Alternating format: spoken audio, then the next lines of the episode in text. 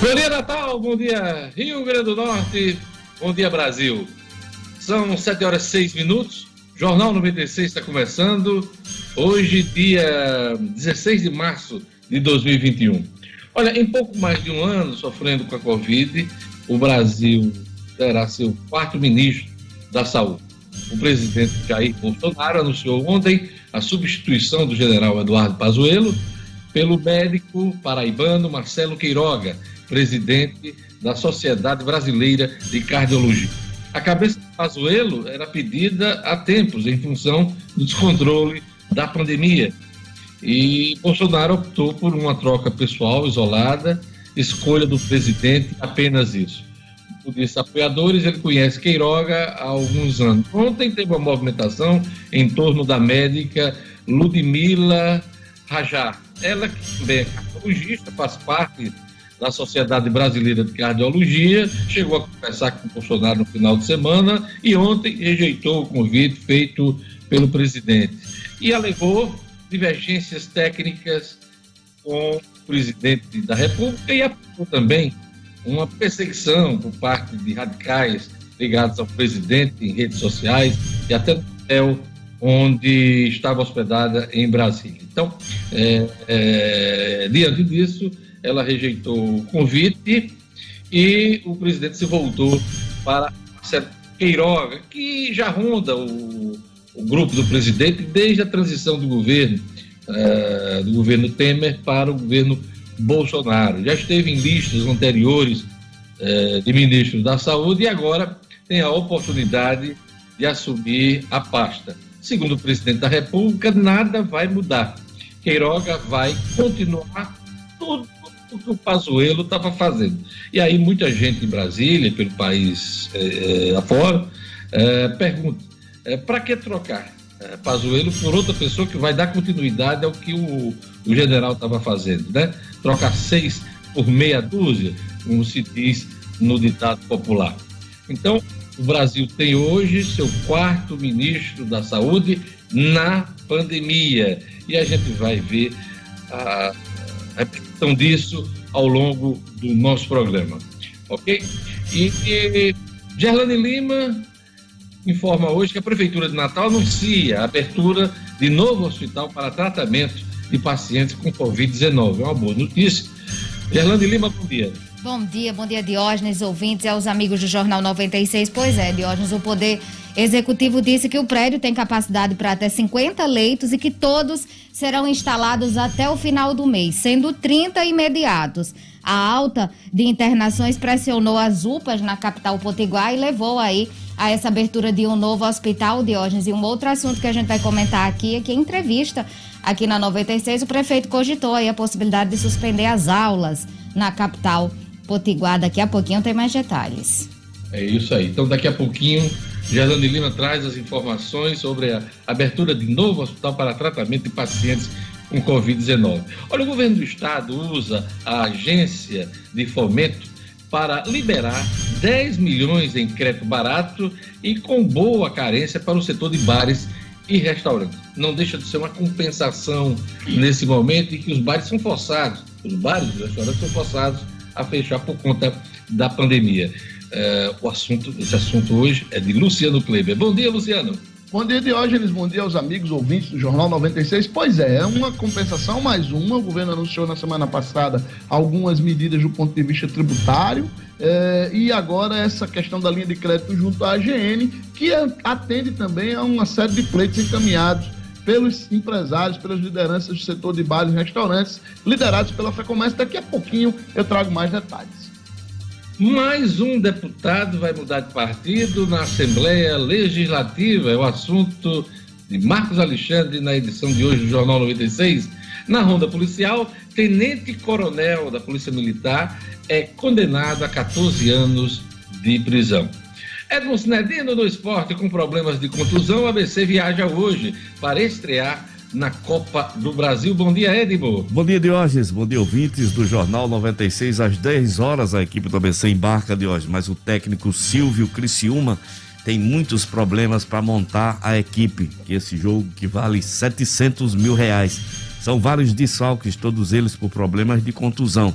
Daqui a pouco eu trago todos os detalhes do ABC que enfrenta o Rio Branco de Venda Nova amanhã, lá na cidade do mesmo nome do Espírito Santo. O Cinedino também vai dar destaque ao futebol feminino. A América inicia treinos visando o brasileiro, né, Edmo? Exatamente, hoje. Brasileiro da Série A2, que o América campeão estadual será o nosso representante. As meninas, com muita alegria, com muita festa, muita disposição, se reapresentaram ontem e iniciaram os trabalhos visando o brasileiro, que ainda não tem tabela definida nem data, mas já já vai começar, Diógenes. E tem também outro destaque do Cinedino importante, Vitor, 18 anos, natural de Touros, volante do Globo, é emprestado para o Corinthians, Cinedino. Olha que chance para esse atleta. Que chance para o menino de 18 anos, natural da cidade de Touros. Joga o fino da bola esse garoto, é do Globo. O Globo que normalmente tem sim colocado os seus jovens valores para jogar. Tomara que o menino se dê bem no Corinthians. Joga bem, muito bem. Pois é, será que ele vai seguir os passos aí de um Gabriel Veron, é. que é uma das estrelas do Palmeiras, uma jovem estrela do time do Palmeiras, um, uma grande promessa do futebol brasileiro, hein, Sinedino? Vamos torcer Vamos por, torcer, por isso. Hoje. Vamos torcer. Vamos torcer. Olha, hoje é dia 16 de março, Dia Nacional da Conscientização das Mudanças Climáticas, Dia Nacional do Ouvidor e dia do agente penitenciário federal. Também é dia de Santa Luísa de Marilac. Eu queria mandar um abraço muito especial hoje para o consultor de vendas Thales Holanda, que faz aniversário hoje. Um abraço também para a jornalista Michele Pessoa, que também está aniversariando. E se você quiser participar do Jornal 96, interagir, mandar sua mensagem, sua imagem, Pois é, entre em contato com a gente. Vamos lá pelo WhatsApp da 96 FM. Bom dia, Lugo. Bom dia, Diógenes. Bom dia a todos os colegas, ouvintes do Jornal 96. Participe, é? 99210 9696. 99210 9696. Já temos aqui algumas participações. O Hermano, um abraço também aqui para o Marcos Penha, Denise França, abraço especial para Valdo Santos e a toda a turma que acompanha a nossa programação no Mirassol, Diógenes. E agora vamos mandar aquele alô especial de todas as manhãs para a turma que está acompanhando pelo YouTube. Gerlane Lima. Mandar um abraço especial, viu, Diógenes, para uma fã sua. É a Fran, lá do satélite. Ela diz que adora você. É sua fã mesmo, a Fran lá do satélite, viu? Sua fã. E eu quero, ela merece uma salva de palmas. Lugo Dias, por favor. Obrigado, Fran, pelo carinho, pela audiência. Continue com a gente, se informando, se divertindo também, às vezes, né? Tudo de bom para você. Saúde e paz. Vamos lá, Gerlande, mais gente. Aqui no YouTube, o Agripino Júnior, também sempre conectado, o Magno Pinheiro, Paulo Eduardo, Franci Diniz, a Maria das Graças, lá no Loteamento Esperança, na Zona Norte, Raimundo Freire, o Bento Egídio, também conectado, Wellington Bernardo, Luiz Carlos Oliveira dos Santos e também a Liana Silveira. E tem o Gilson Mendes, que está lá em Santa Catarina assistindo e ouvindo as notícias do Rio Grande do Norte. Ele que é daqui e está lá em Santa Catarina. Gilson Mendes acompanhando o Jornal 96 pelo YouTube, Diógenes. Um abraço, Gilson. Olha, se tomar posse hoje, o futuro ministro Marcelo Queiroga receberá um país, receberia um país com 279.602 mortos pela Covid-19. Gelane, vamos fazer aquele balanço diário que a gente faz aqui do número de casos e de mortes no Brasil, no Rio Grande do Norte e no mundo. Vamos lá. Vamos lá. O país registrou 1.275 mortes pela Covid nas últimas 24 horas e totalizou ontem 279.602 óbitos, Diógenes. Em casos confirmados, são 11.525.477 brasileiros que já tiveram ou têm o novo coronavírus, com 42.446 desses confirmados no último dia. Tanto o número de casos como o número de mortes apresentam uma tendência de alta. 23 estados e o Distrito Federal estão com alta nas mortes e, infelizmente, o Rio Grande do Norte permanece nesse grupo. No Rio Grande do Norte, aí ultrapassou, o estado ultrapassou a marca de 180 mil casos confirmados ontem, são 180.362 casos confirmados, de acordo com o novo boletim epidemiológico da CESAP, e a doença vitimou 3.937 pessoas desde o início da pandemia. Tem ainda 856 óbitos em investigação. São 626 pessoas internadas na rede pública e 390 na rede privada. A taxa de ocupação dos leitos críticos, semi-intensivo e UTIs é de 92% na rede pública e segue em 100% na rede privada. Só nos leitos críticos, os internados são 552, mais da metade do total de pacientes. Daqui a pouquinho a gente fala mais sobre esse número de internados, Diógenes. Isso aqui no Rio Grande do Norte. No mundo, são 120 milhões 762.230 casos confirmados, 2 milhões 671.721 óbitos. Diógenes. É isso aí, obrigado, Gerlane. E participe do Jornal 96, mande sua mensagem. E agora vamos para mais destaques da edição de hoje.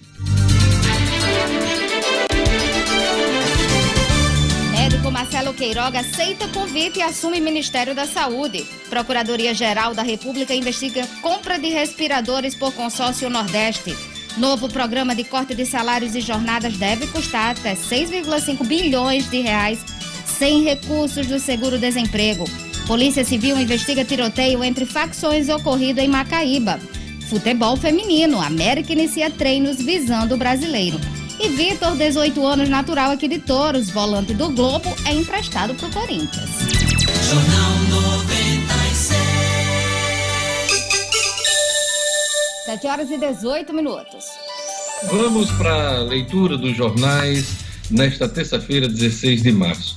A gente vai conversar com a manchete do Agora RN. O Agora RN traz nessa manhã: Justiça diz que vale o decreto mais rígido e mantém toque de recolher. A manchete do jornal local Agora RN. Agora vamos para a Tribuna do Norte. Vamos mostrar a capa aí da Tribuna do Norte. Em Natal, 64,13% são contra o fechamento total do comércio. A manchete da Tribuna do Norte. A gente não está conseguindo mostrar, mandei a, as imagens da tribuna, mas a tribuna tem a manchete em Natal, 64,13% são contra o fechamento total do comércio. E agora vamos para as manchetes dos principais jornais do país.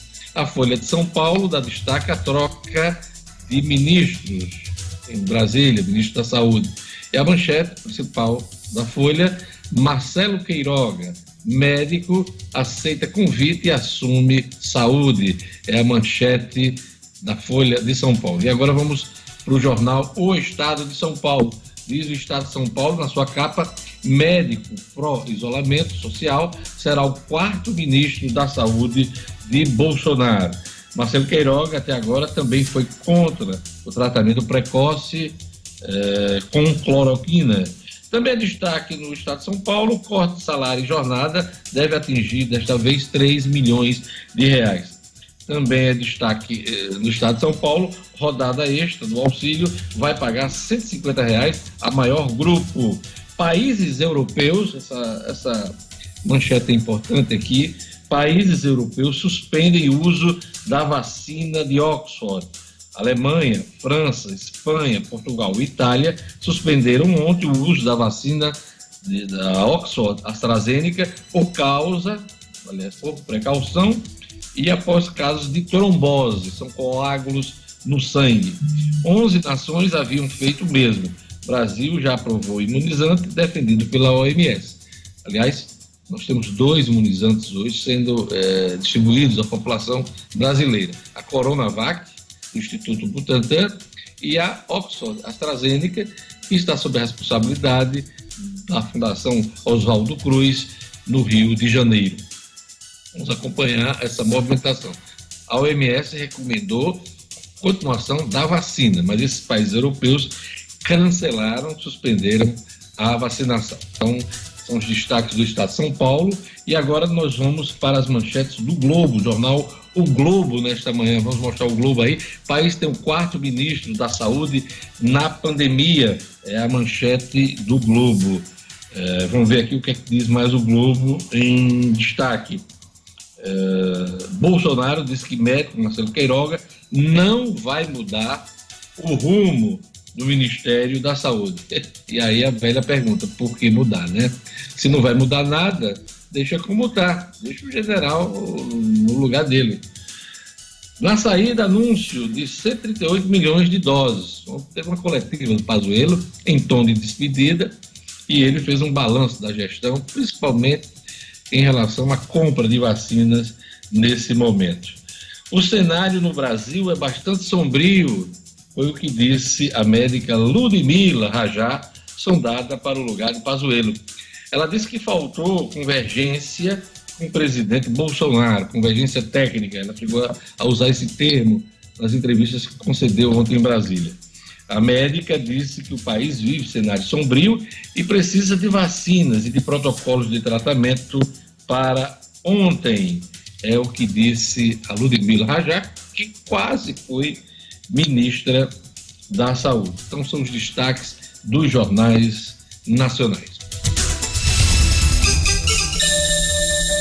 7 horas e 22 minutos. O dia amanheceu chovendo em Natal. É aquela chuvinha fina. Vamos conferir a previsão do tempo hoje no Rio Grande do Norte, com informações da Climatempo com oferecimento do Viveiro Marina. Previsão do tempo. Em Natal, a terça-feira de chuva e tem aumento de nuvens ao longo do dia. A velocidade do vento no litoral é de 18 km por hora, mínima de 24 e máxima de 32 graus. Em Parelhas, dia de sol com possibilidade de chuva à tarde e à noite. A umidade máxima do ar é de 89%, mínima de 21 e máxima de 36 graus. Em Touros, a terça-feira de sol, mas pode chover à noite. A previsão de qualidade do ar é boa, mínima de 23 e máxima de 34 graus. E em Pedro Velho, a possibilidade de chuva durante o dia e a noite. A umidade máxima do ar é de 89%, mínima de 24 e máxima de 30 graus. 7 horas e 24 minutos. Quando o assunto é paisagismo e jardins, ninguém vende mais barato do que o Viveiro Marina. Em 2021, o Viveiro Marina mantém as promoções que vão de 10% a 50% de desconto na loja da rua São José, em Lagoa Nova, bairro de Lagoa Nova, aqui em Natal. Isso mesmo, preço de atacado só faz quem é produtor. E o Viveiro Marina vende mais barato porque produz. Aproveite todas as plantas da produção do viveiro com 50% de desconto à vista, hein? em dinheiro. Mas se você preferir, tem outros planos de venda e você pode pagar em até 10 vezes no cartão de crédito.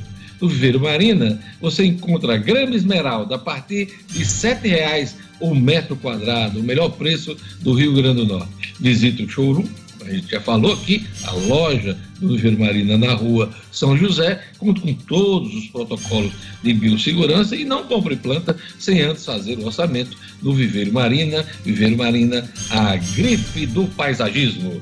E agora vamos para a economia, vamos chamar Luciano Kleber, porque o governo do estado usa a Agência de Fomento do Rio Grande do Norte, a AGN, para liberar 10 milhões de reais em crédito barato e com boa carência para o setor de bares e restaurantes. Luciano Kleiber. Economia com Luciano Kleiber. Oferecimento. A Unifarma tem uma super novidade para você. Já pensou em aproveitar o verão e não ter mais nenhum dia de ressaca? Conheça o Buy Bed, um blend com quatro cápsulas que combinam 30 nutrientes e promovem recuperação física e mental. Vendido em mais de 50 países, o Buy Bed recupera e reidrata, desintoxicando o organismo enquanto você dorme. Dê adeus à ressaca. Luciano, essa é uma compensação para esse momento que o setor de bares e restaurantes está passando, de muitas restrições na economia por conta da Covid-19? É uma delas, Diógenes. É, é um, um, um, dos pleitos que faz parte de um documento que foi entregue é, por uma série de entidades, a Federação do Comércio à frente, mas tem também o Sindicato dos Hotéis, Bares, Restaurantes e Similares, do meu amigo Rabib Chalita, que nos ouve todo dia deve estar nos ouvindo agora, é um dos signatários desse documento, a BAV do Abdon Gosson também, é, a, a, o Natal Convention Bureau do George Gosson, a, a, Câmara Empresarial do Trimo da Fé Comércio do George Costa e a Abrazel do Paulo Passariello, toda essa turma é, assinou esse documento que foi encaminhado há cerca de duas semanas às prefeituras e ao governo do estado, é, pedindo, né? Ora, é, há essa necessidade, eles, eles questionam, acham que, que precisam, é, algumas coisas precisam ficar man, man, precisam manter seu funcionamento, mas dizem que se vão fechar, que pelo menos tenham um apoio. O governo anunciou algumas medidas tributárias na semana passada, é, postergando aí o vencimento de, de ICMS, é, a validade de algumas certidões negativas e tal. E aí ontem anunciou é, essa questão do crédito via AGN, Diógenes. São duas linhas basicamente. Uma utiliza o Fundo Geral do Turismo, o FUNGETU, e ela tem é, um, uma carência de até 12 meses, né, um ano, com pagamento parcelado em até 36 meses. Nesse caso, a taxa de juros é de 5% ao ano, realmente uma taxa de juros convidativa. Já no caso dos recursos que usam, o, do, da linha que usa os recursos do Fundo Constitucional do Nordeste, FNE, o prazo é de pagamento também é de 36 meses, com carência de 12 meses, mas a taxa de juros é de 1,32 ao ano, mais o IPCA, o que dá aí algo próximo dos 6% ao ano. Só que aí o financiamento pode ser de até 50 mil reais. No caso do Fungetur, a, a, o limite de financiamento é um pouco menor, é, vai até 25 mil reais, Diógenes. No total são 10 milhões de reais e a AGN, é, que vinha sendo criticada porque não estava sendo muito agressiva é, na oferta de crédito nesse período, realmente agora sai um pouco dessa letargia e anuncia essa linha. E além desses números que eu já citei, que são taxas de juros atrativas, um bom prazo, prazo de carência e um bom prazo de pagamento, Diógenes, é, a, a, a AGN também anunciou a simplificação da contratação. Né? Por exemplo, é, o plano de negócio para ser apresentado é simplificado, não há necessidade de apresentação de licenciamento ambiental para bares e restaurantes, e também está sendo dispensada a exigência de um terceiro como avalista. Os próprios é, sócios do negócio da empresa que está contratando o crédito podem ser os avalistas dessa operação. O cadastro é, para todos é gratuito, precisa ser feito o cadastro no Cadastur, ele é gratuito e sai em até cinco dias úteis. Para maiores informações, Jorge, é importante a gente deixar aqui o telefone. São dois telefones da AGN, o 84991361897, 991361897 ou 996400700. Também pelo e-mail gerop@agnrn.com.br. Quem precisa acessar essas linhas de crédito, de crédito vale a pena buscar a AGN nesse momento, hoje.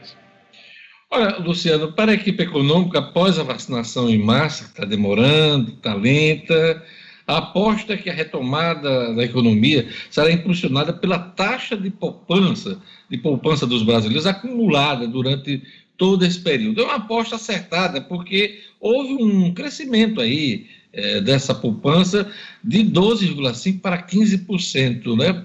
É, é um dos pontos da retomada, sem dúvida. Né?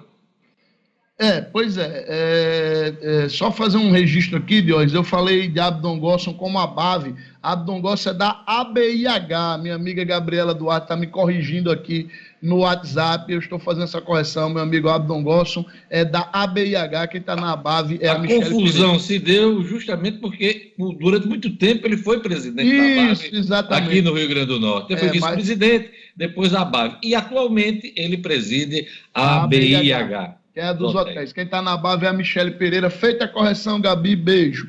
É, pois é, Diógenes, essa questão é, do, do, do, governo está de, colocando na poupança, no nível de poupança, todas as suas fichas, eu acho um pouco complicada. Realmente houve um aumento, eh, da poupança, porque, claro, muita demanda foi reprimida, né? Quem, por exemplo, ia viajar não viajou, eh, a, a, o isolamento social fez com que muitas compras que poderiam ser feitas não fossem feitas, o comércio sentiu isso. Eh, mas agora, em fevereiro, por exemplo, a gente já bateu recorde no resgate da poupança, né? Foram mais de 5,40 bilhões de reais contra 2,8 em fevereiro do ano passado.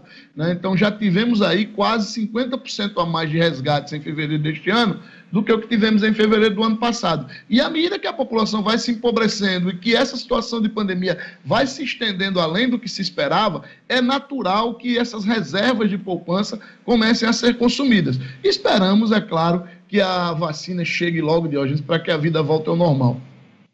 Pois é, está todo mundo fazendo essa, essa conta. Novo programa de corte de salários e jornadas deve custar até 6,5 bilhões de reais em recursos do SEMS em recurso do seguro-desemprego, né, Luciano? No meu texto aqui está sem recurso do seguro-desemprego, mas com certeza é em recurso do seguro-desemprego, né? Não, Diógenes, é exatamente é sem. Havia sem recurso? Expectativa, é, porque havia a expectativa de que fossem usados, a gente disse isso aqui, o governo estava estudando que se utilizar recursos do seguro-desemprego para esse para essa nova rodada aí de redução de jornadas e de salários, para custear esses complementos aí. Né? Foi mais ou menos como foi feito ano passado, o, a pessoa pode de, reduzir de 25% a 75% tanto a sua jornada quanto o seu salário e o governo complementa. Iriam ser utilizados recursos do seguro-desemprego, mas ontem, quando fez as contas, o governo chegou a esse número aí entre 5,8 e 6,5 bilhões de reais para fazer isso por até quatro meses,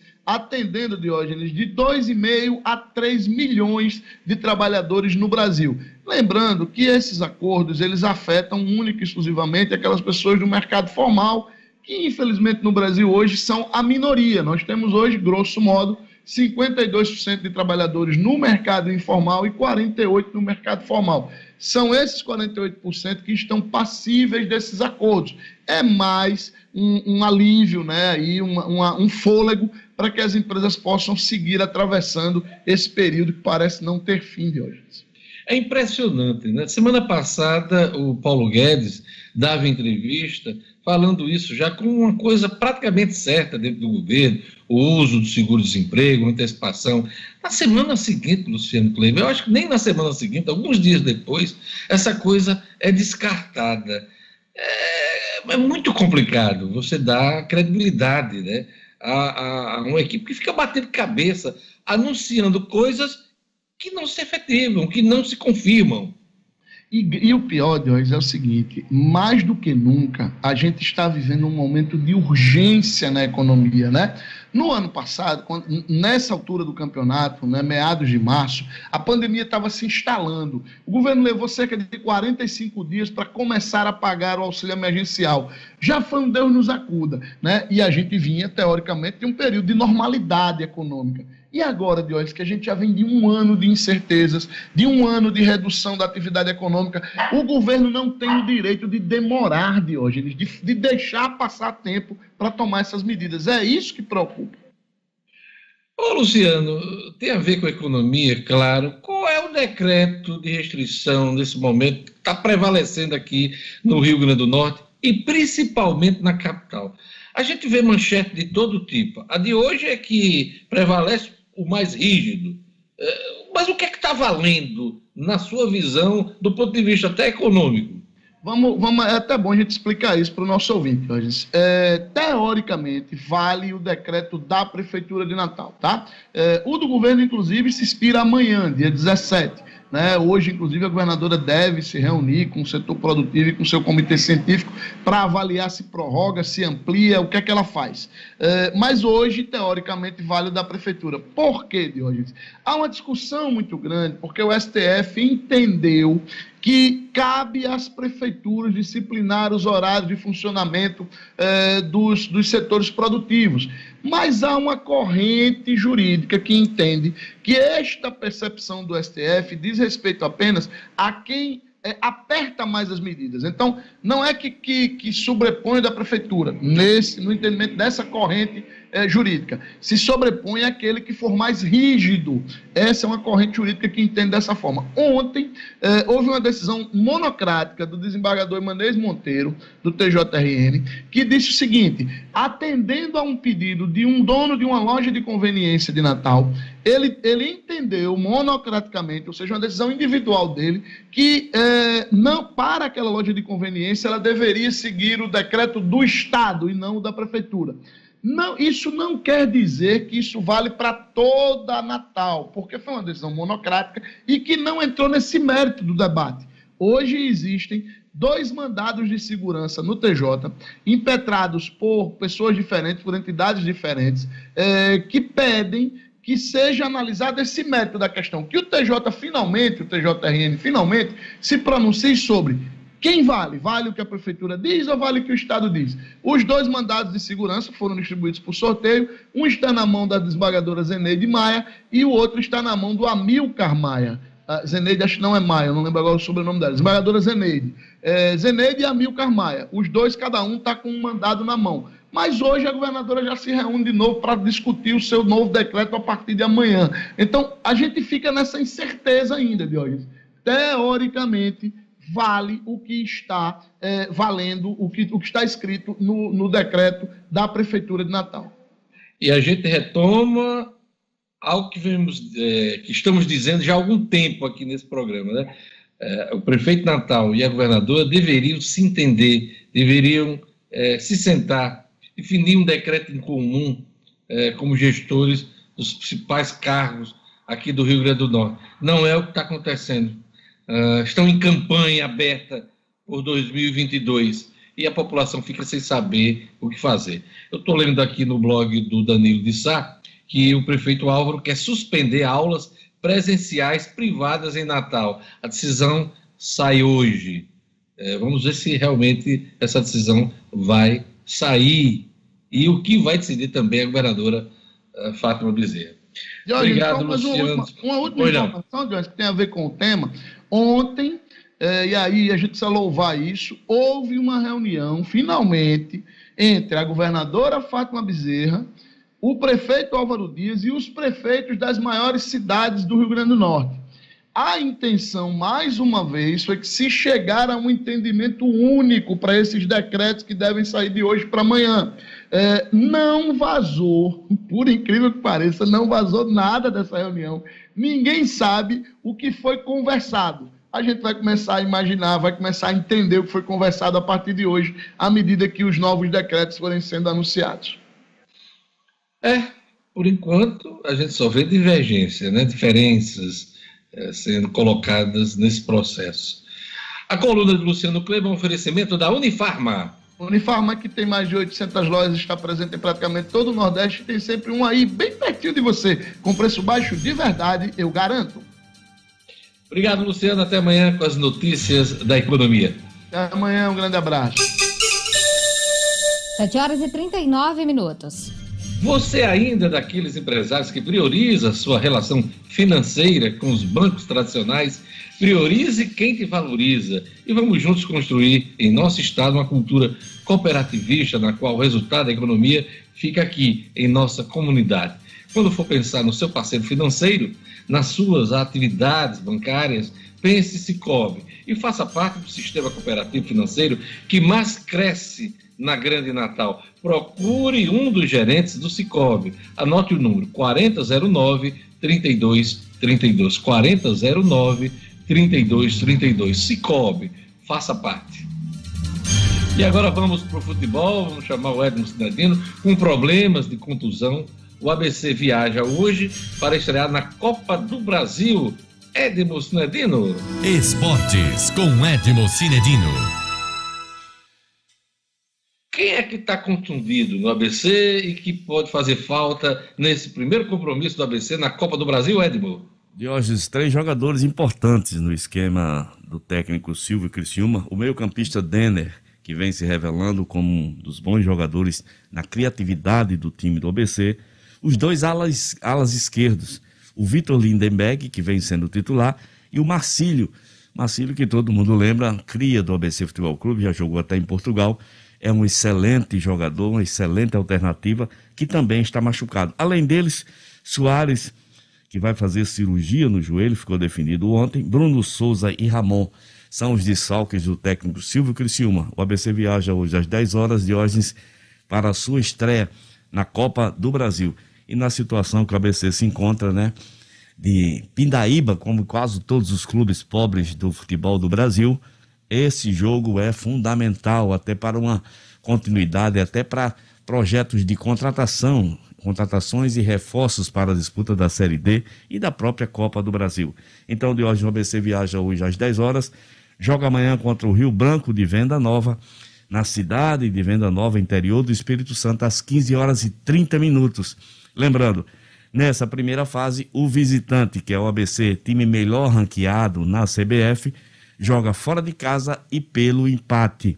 Então o ABC hoje, amanhã, com um empate, embolsa esses 700 mil e passa para a segunda fase para enfrentar o Botafogo de Futebol e Regatas, time do Rio de Janeiro que já está classificado para a segunda fase. Diógenes. É, é, bom lembrar que o América vai enfrentar o Cruzeiro na próxima Isso. etapa, né, Edmond? Isso. E seria bom que o ABC também pudesse avançar nessa competição. E... Tá só no início, né? Exatamente. E cada etapa rende bem para os cofres de cada clube. Próximo compromisso do América já tem data? Próximo, ainda não, Deus, ainda não tem data esse próximo compromisso do América, se você fala de Copa do Brasil, né? O América joga sim, sim. só essa, eh, essa semana a, CB, a FNF vai definir, porque o próximo adversário do América no Campeonato Potiguar de hoje seria o ABC.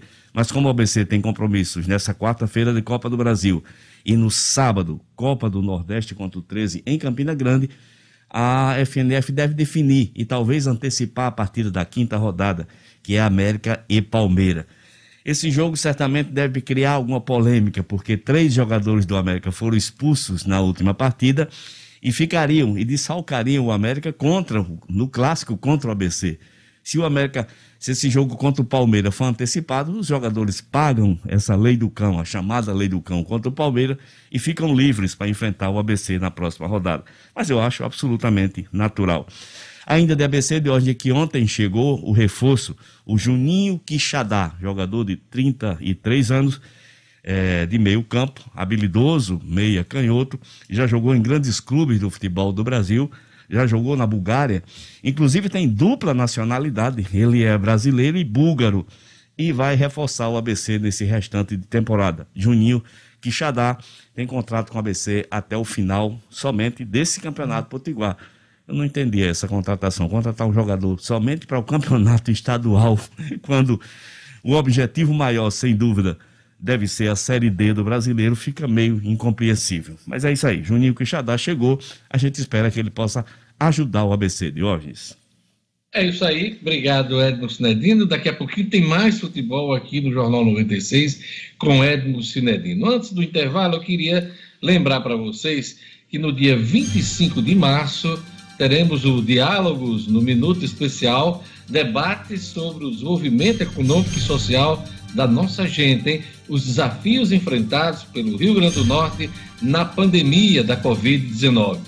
E é, vão participar desse encontro, Diálogos no Minuto Especial, a Maura Sobreira, secretária adjunta de saúde do Rio Grande do Norte, e Ricardo Valentim, coordenador do LAIS, laboratório que acompanha os casos de Covid aqui no Rio Grande do Norte, toda essa crise sanitária. O Laís que é da UFRN. Então, vai ser um debate muito informativo, um diálogo importante para a gente é, é, entender o enfrentamento da doença aqui no Rio Grande do Norte, também, claro, no Brasil, porque requer pesados investimentos públicos. Não percam, ao vivo, dia 25, às 10 horas, no meu canal no YouTube, Diógenes Dantas uh, no YouTube, você vai acompanhar esse debate importante, ao vivo.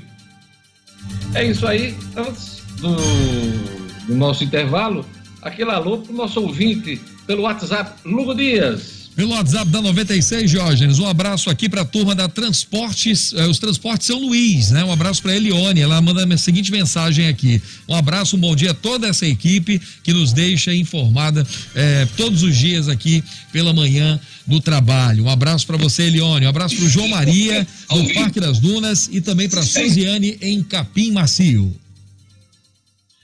E agora turma do YouTube, Gerlane Lima. Mandar um abraço, Diógenes, para Marcela. Ela que é de Areia Preta, é fã também aqui do Jornal 96 e dessa energia positiva que a gente passa aqui em momentos tão difíceis. Então, um abraço para você, Marcela de Areia Preta, que é fã do Jornal 96. Um abraço especial também para Dora, Cristina, Pereira e Anderson, que estão lá no Tirol, tomando café e acompanhando o Jornal 96 pelo rádio.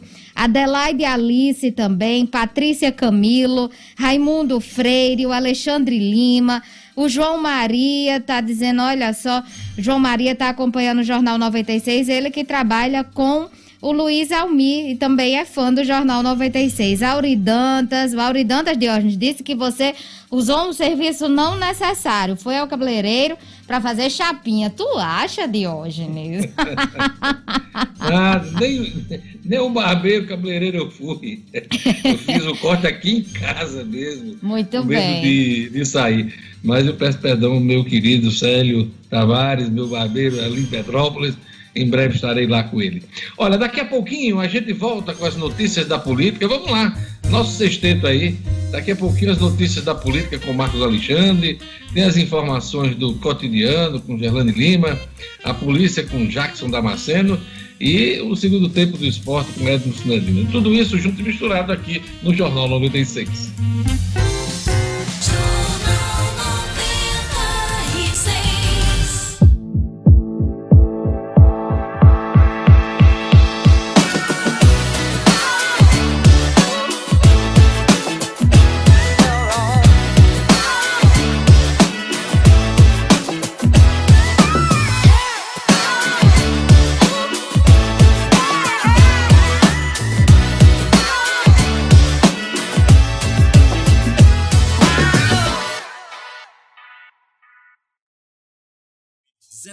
Três três WhatsApp 98189 6767.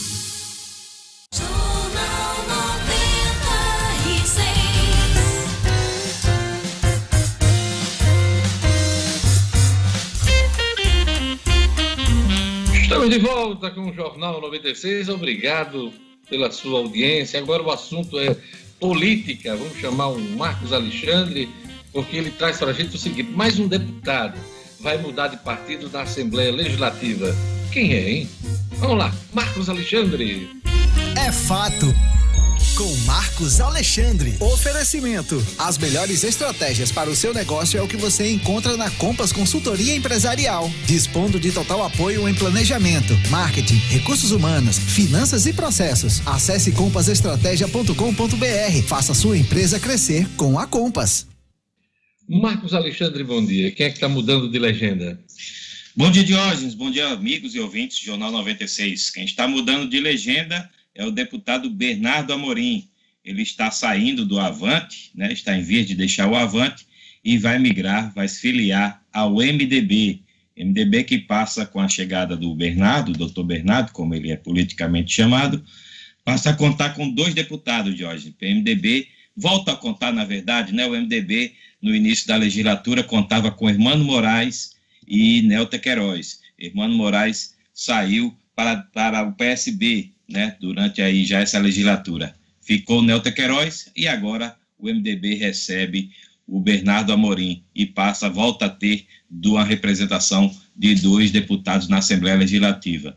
Com, com essa mudança do, do Bernardo Amorim, a Assembleia já registra oito, oito migrações oito trocas de partidos entre seus deputados, né? O que, o que equivale aí a um terço, um terço da representação da casa que conta aí com 24 deputados ao todo de hoje. A gente, alguns deputados, essa, essas mudanças na Assembleia Legislativa se devem a, a dois tipos de caracter, a duas características distintas.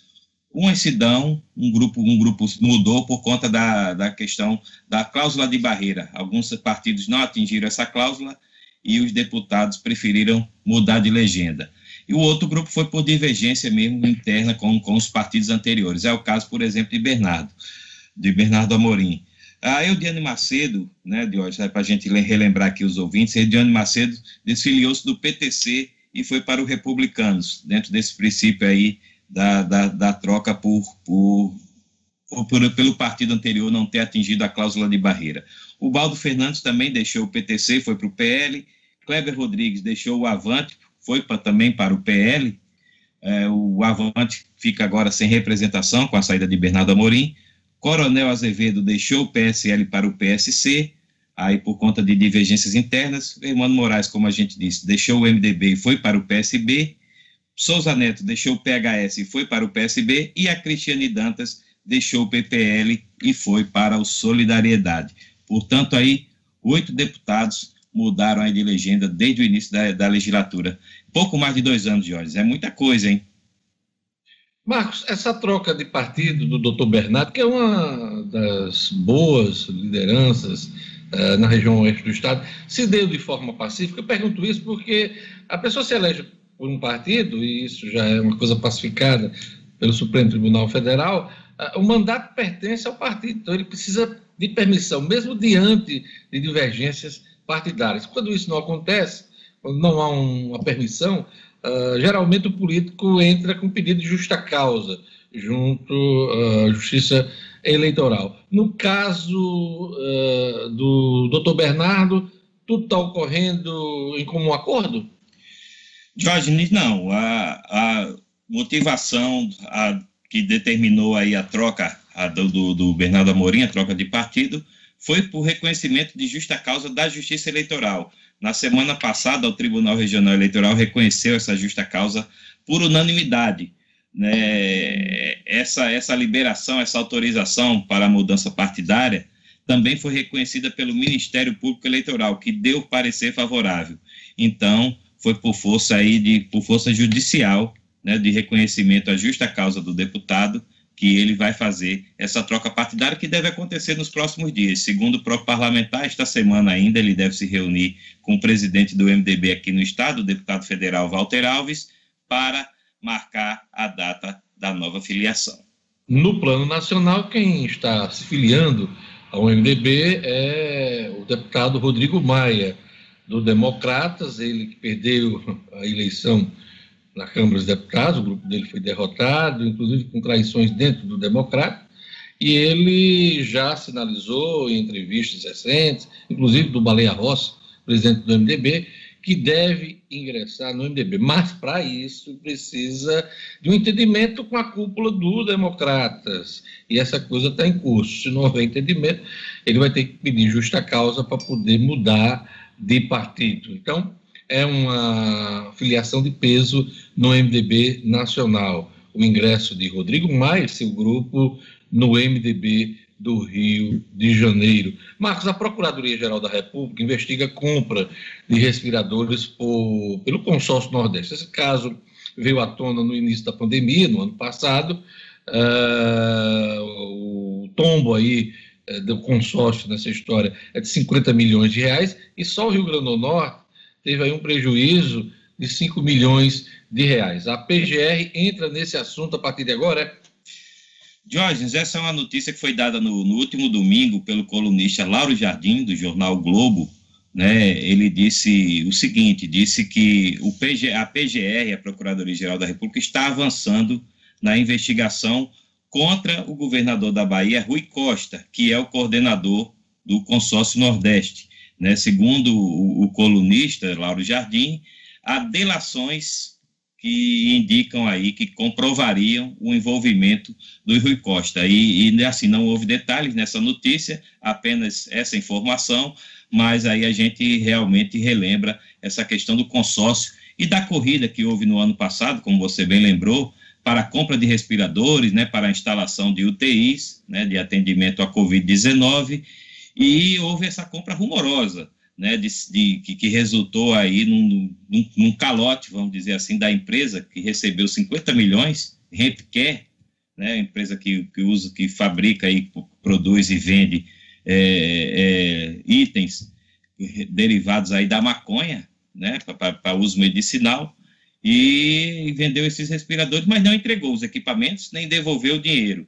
A notícia que a gente tem, e a gente teve durante esse tempo, é que o consórcio recorreria à justiça para ser ressarcido. Não se tem informações de que isso aconteceu.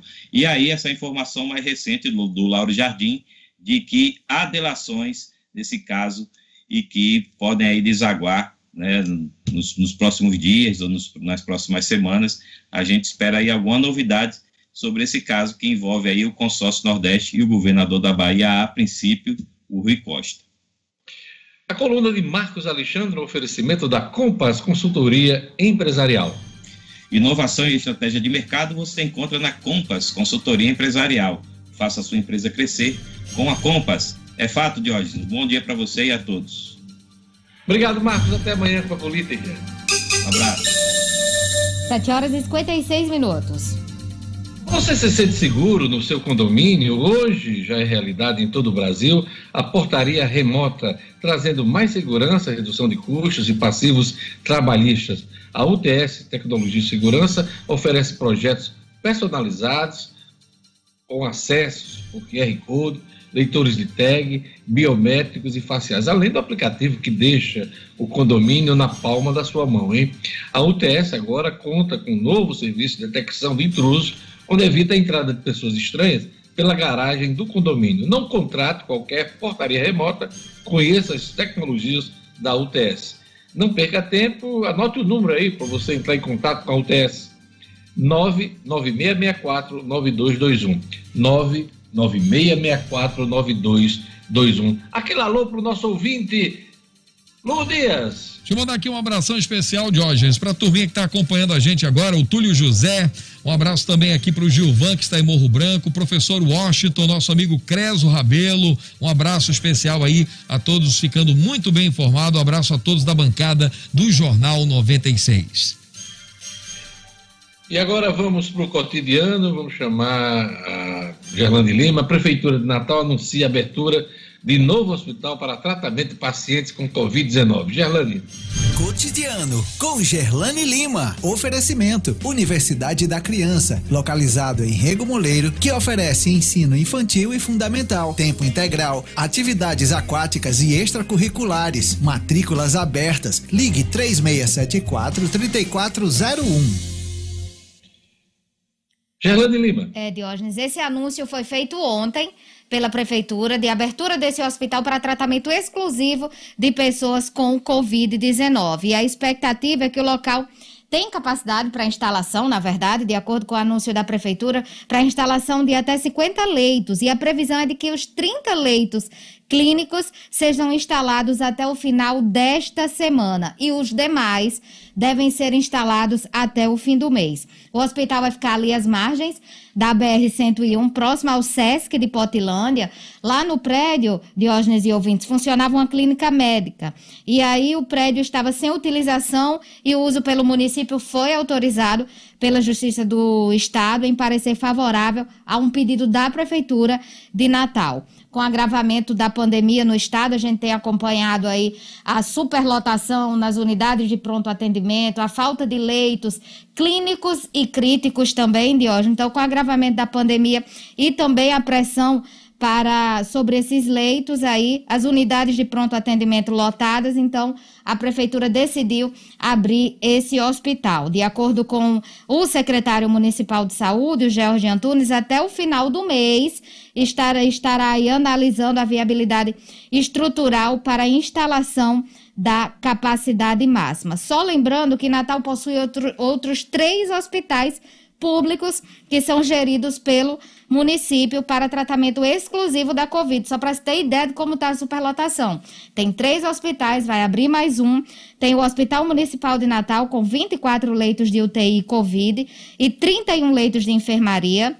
O Hospital de Campanha na Via Costeira, com 34 leitos de UTI Covid e 100 leitos clínicos, e o Hospital dos Pescadores nas Rocas, com 30 leitos clínicos Covid. E no Palácio dos Esportes, estão sendo aí, também estão sendo montadas 50 vagas de tratamento para casos leves, como a gente anunciou na semana passada. Além desses e, leitos... E nessa linha, né, Gelana, desculpe interromper, o Rio Grande do Norte ultrapassa mil pacientes internados com Covid-19 pela primeira vez, né? Essa marca uh, registrada pela primeira vez, né? Infelizmente atingiu essa marca ontem. São 1.016 pacientes confirmados com a doença nas unidades de saúde por todo o território. E desses 1.016 internados, 626 estão na rede pública e 390 na rede privada. Pro nosso, o nosso ouvinte vem acompanhando, Diógenes, o crescimento no número de internados aqui em um mês foi de 89 0,1%. Em relação apenas aos leitos críticos, UTI e semi-intensivos, o número também é maior em toda a pandemia. 552 pacientes internados, sendo 322 na rede pública, com 92% de ocupação, e 230 na rede privada, 100% de ocupação. O aumento no número de internados aqui no estado em leitos críticos em um mês, em leitos críticos, foi de 88,3%. E aí, com comparação o maior número de internados no estado durante a primeira onda aconteceu no dia 28 de junho do ano passado, com 692 pacientes. Nos leitos críticos, o máximo atingido também foi no dia 28 de junho, que foi de 363 internados. De acordo com o Regula RN, atualmente o estado tem 96,4% de ocupação de leitos críticos de Covid e a região oeste e Seridó chegaram a atingir os 100%. Infelizmente, ontem à tarde, a fila de pacientes com necessidades de leitos críticos estava em 118, com apenas 12, 12 leitos disponíveis em todo o estado. É colapso total, Diógenes. É uma realidade não só do Rio Grande do Norte, como a gente tem destacado aqui no Jornal 96, é uma realidade de todo o Brasil e, infelizmente, é o raio-x que a gente acompanha. É, e o ministro da Saúde que saiu, Pazuello, dizia até a semana passada que o país não estava em colapso por conta da pandemia e não iria colapsar. Palavras do ministro general que não deixa saudades, né? Gerlando Lima. Olha, daqui a pouquinho, Gerlando vai trazer informações para a gente sobre o Detran. Detran que prorrogou a suspensão de de serviços presenciais. Mas antes dela trazer essa informação para a gente, a gente vai para a ronda policial tenente-coronel da Polícia Militar é condenado a 14 anos de prisão. Assunto para Jackson Damasceno. Polícia, com Jackson Damasceno, o da massa. Oferecimento: Casa da Cerca. Na Casa da Cerca você tem grandes promoções e lançamentos para transformar o seu lar em uma casa inteligente. Interruptor Wi-Fi, tomada Wi-Fi, motor para portão, câmeras, sensor de fumaça, de presença e muito mais. Procure Casa da Cerca nas redes sociais. Anote Casa da Cerca. Casa da Cerca para a sua vida. Olá, o nosso público da 96. Bom dia, bom dia aos meus colegas. Pois é, saiu a condenação do Tenente Coronel André Luiz Fernandes nesta segunda-feira, assinada pelo juiz federal Walter Nunes. O Tenente Coronel foi condenado a 14 anos e 8 meses de prisão por organização criminosa e contrabando. Segundo o juiz, segundo determinou a justiça, o Tenente Coronel chefiava uma quadrilha contrabandeava cigarro aqui no estado. Ele também foi condenado à perda da função pública de policial militar. Foi preso em 14 de janeiro do ano passado, numa operação da Polícia Federal. É, era conhecido aqui, atuava na política, foi comandante do policiamento de Macau, do policiamento de interior, mas candidato a prefeito, foi suplente de deputado estadual é, e agora enfrenta esse problema seríssimo aí, essa condenação. Um outro assunto que a gente traz hoje é que a Polícia Civil, que atua em Macaíba, já está investigando o tiroteio que aconteceu por lá na comunidade da Baixa na noite do domingo. Mais de três horas de tiroteio intenso entre facções criminosas rivais, inclusive com o uso de, de, de armas automáticas, grampos espalhados pela pista. Nós tivemos informações de que a Polícia Civil já está é, cumprindo diligências, já tem nomes, mas o delegado Sidógito não quis entrar em detalhes para não atrapalhar a investigação. O que se sabe é que é, já, já há atuação da Polícia Civil no caso. E jogo rápido, só para a gente não perder uma notícia mais quentinha. Na noite de ontem, uma dupla de assaltantes tentou cometer um roubo na cidade da Esperança. Uma pessoa que estava na região, isso é por volta das 9 da noite, estava armada, reagiu e atingiu os dois assaltantes. Um acabou morrendo na hora, o outro ficou bastante ferido, foi levado para socorro médico. São as informações desta terça-feira aqui no Jornal 96. A gente volta amanhã, se Deus quiser. Jornal 96. 8 horas e 5 minutos. Pois é, amanhã tem mais ronda policial com Jackson Damasceno. Olha, o Detran prorrogou suspensão de parte dos serviços presenciais em todo o Rio Grande do Norte. Os detalhes com Gerlane. Vamos lá, Gerlane. Até a próxima sexta-feira, dia 19. Essa medida segue, claro, a portaria do governo sobre as medidas de prevenção à transmissão da Covid, mas inicialmente esses serviços estavam suspensos até a última sexta-feira, dia 12. E aí foi prorrogado até a próxima sexta, dia 19. Apesar da suspensão, parte dos atendimentos continua acontecendo, como as provas teóricas e práticas de habilitação. E entre os serviços suspensos estão a vistoria de veículos, transferência de veículos e registros também de veículos novos. No caso dos serviços suspensos, os agendamentos serão cancelados e aí o usuário deve realizar uma nova marcação através do site do Detran. Quem tiver alguma dúvida sobre os serviços que estão funcionando, acessa lá o site do Detran, detran.rn.gov.br, que aí tem todos os serviços suspensos e os serviços que estão funcionando. Diógenes. É isso aí, Gerlane Lima. Olha, na linha de frente contra a Covid-19, a Fundação Oswaldo Cruz, Fiocruz, pretende antecipar em até 100 dias a entrega das vacinas da Oxford AstraZeneca, inteiramente produzidas no Brasil, prevista para começar em setembro. Até o momento, os 4 milhões de doses do imunizante vieram da Índia, então elas foram importadas da Índia. A Fiocruz entrega mais de um milhão de doses de vacina a partir de quarta-feira, a partir de amanhã.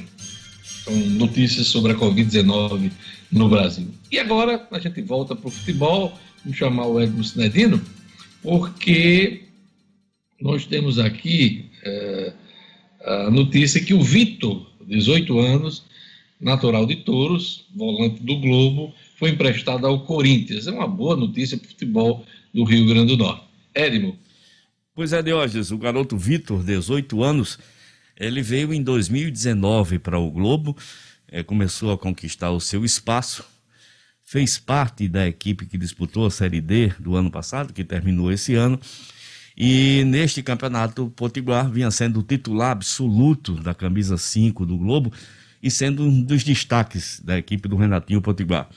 O garoto chamou atenção, está, estava na mira de vários clubes do futebol do Brasil e o Corinthians chegou na frente. O Corinthians acertou a ida do garoto, um contrato de dois anos com passe estipulado. Ele viaja nesta terça-feira para São Paulo, vai integrar a equipe corintiana. Provavelmente deve jogar nas equipes de base ainda durante esse ano e o ano que vem.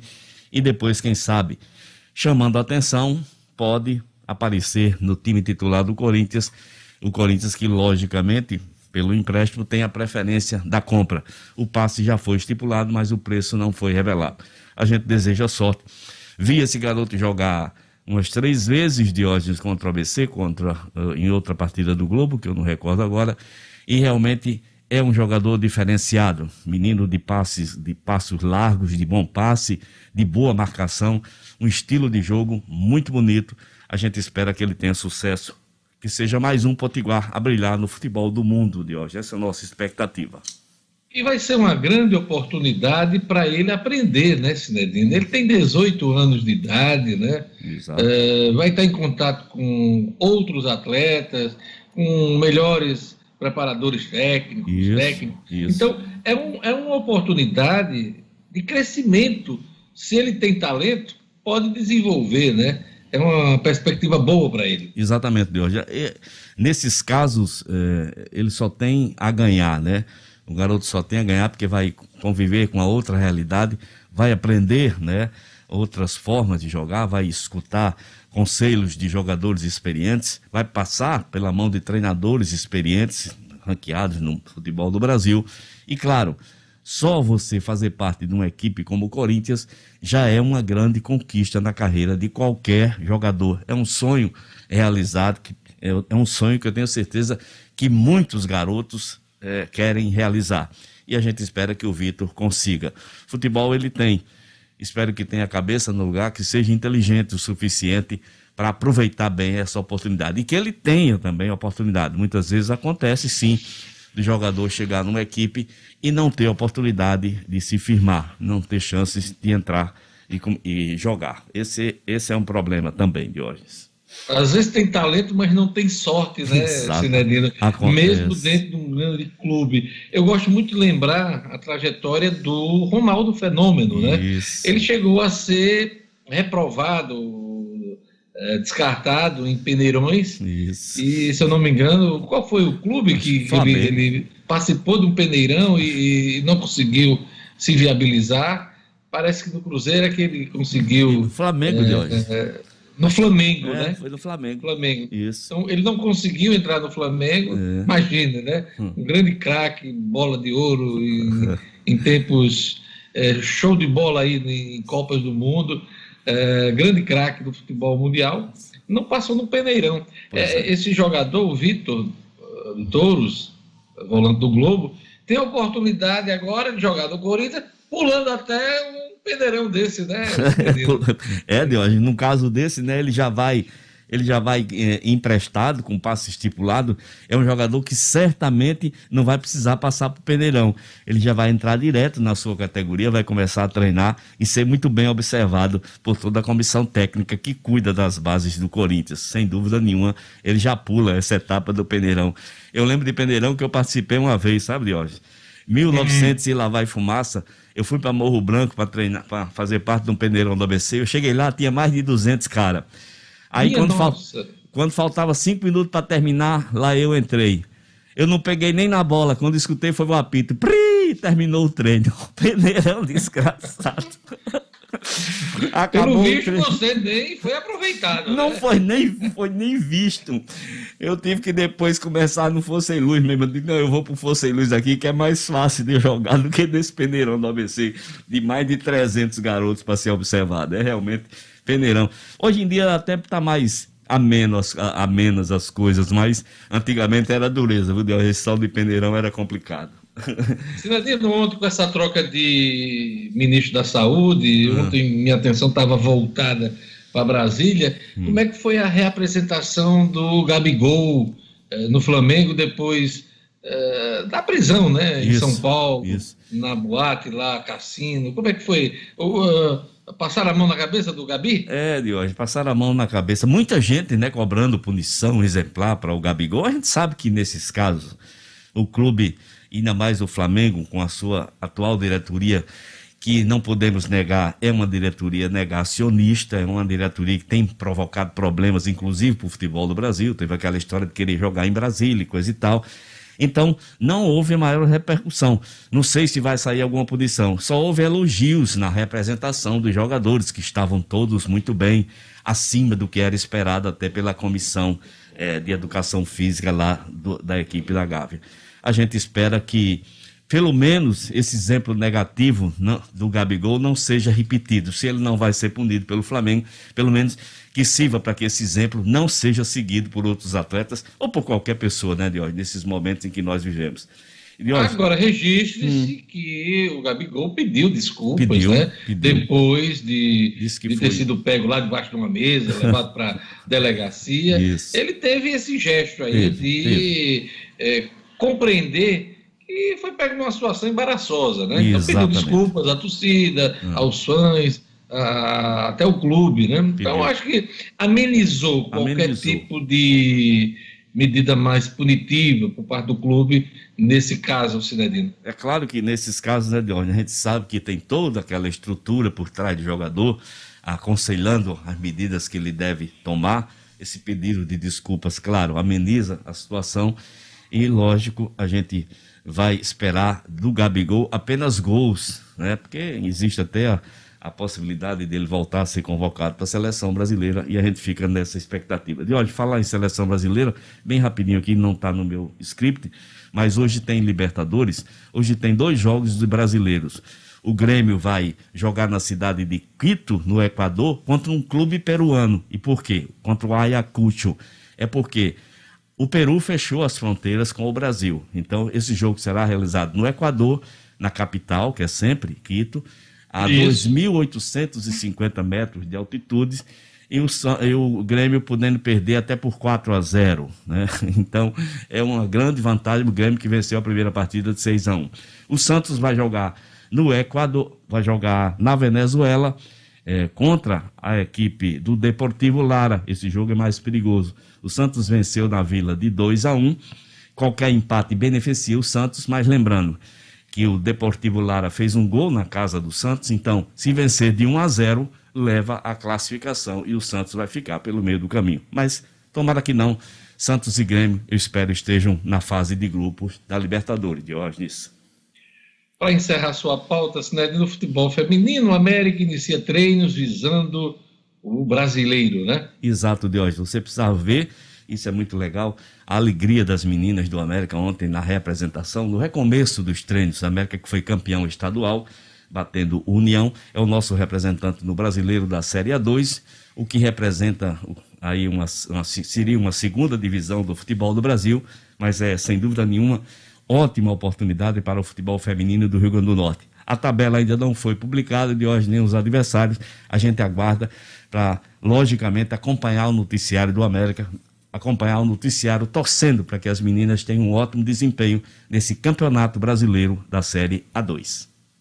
Valeu, Cinedina. Até amanhã com o esporte. Fica por aí para a gente se despedir do nosso ouvinte. Porque agora tem a última notícia do Jornal 96, na voz marcante e suave de Gerlane Lima. Sobre vacinação, viu, Diógenes? A UFRN começou a vacinar idosos a partir de 75 anos, mas são aqueles idosos que estão nos condomínios e foram cadastrados no aplicativo Vacina Idosos. Essa ação é realizada em parceria com a Secretaria Municipal de Saúde que disponibiliza as seringas e as doses da AstraZeneca, da Oxford.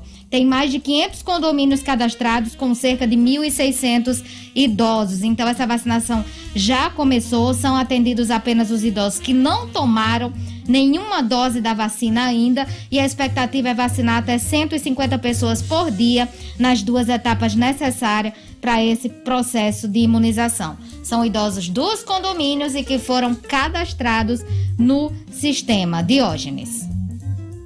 Voz marcante e suave, quero lhe desejar boa sorte, você sabe por quê. E amanhã estaremos de volta com o Jornal 96. Tchau para todo mundo! Muito Saúde obrigada! Mais, tchau, tchau! Tchau, tchau! Até amanhã! Até amanhã!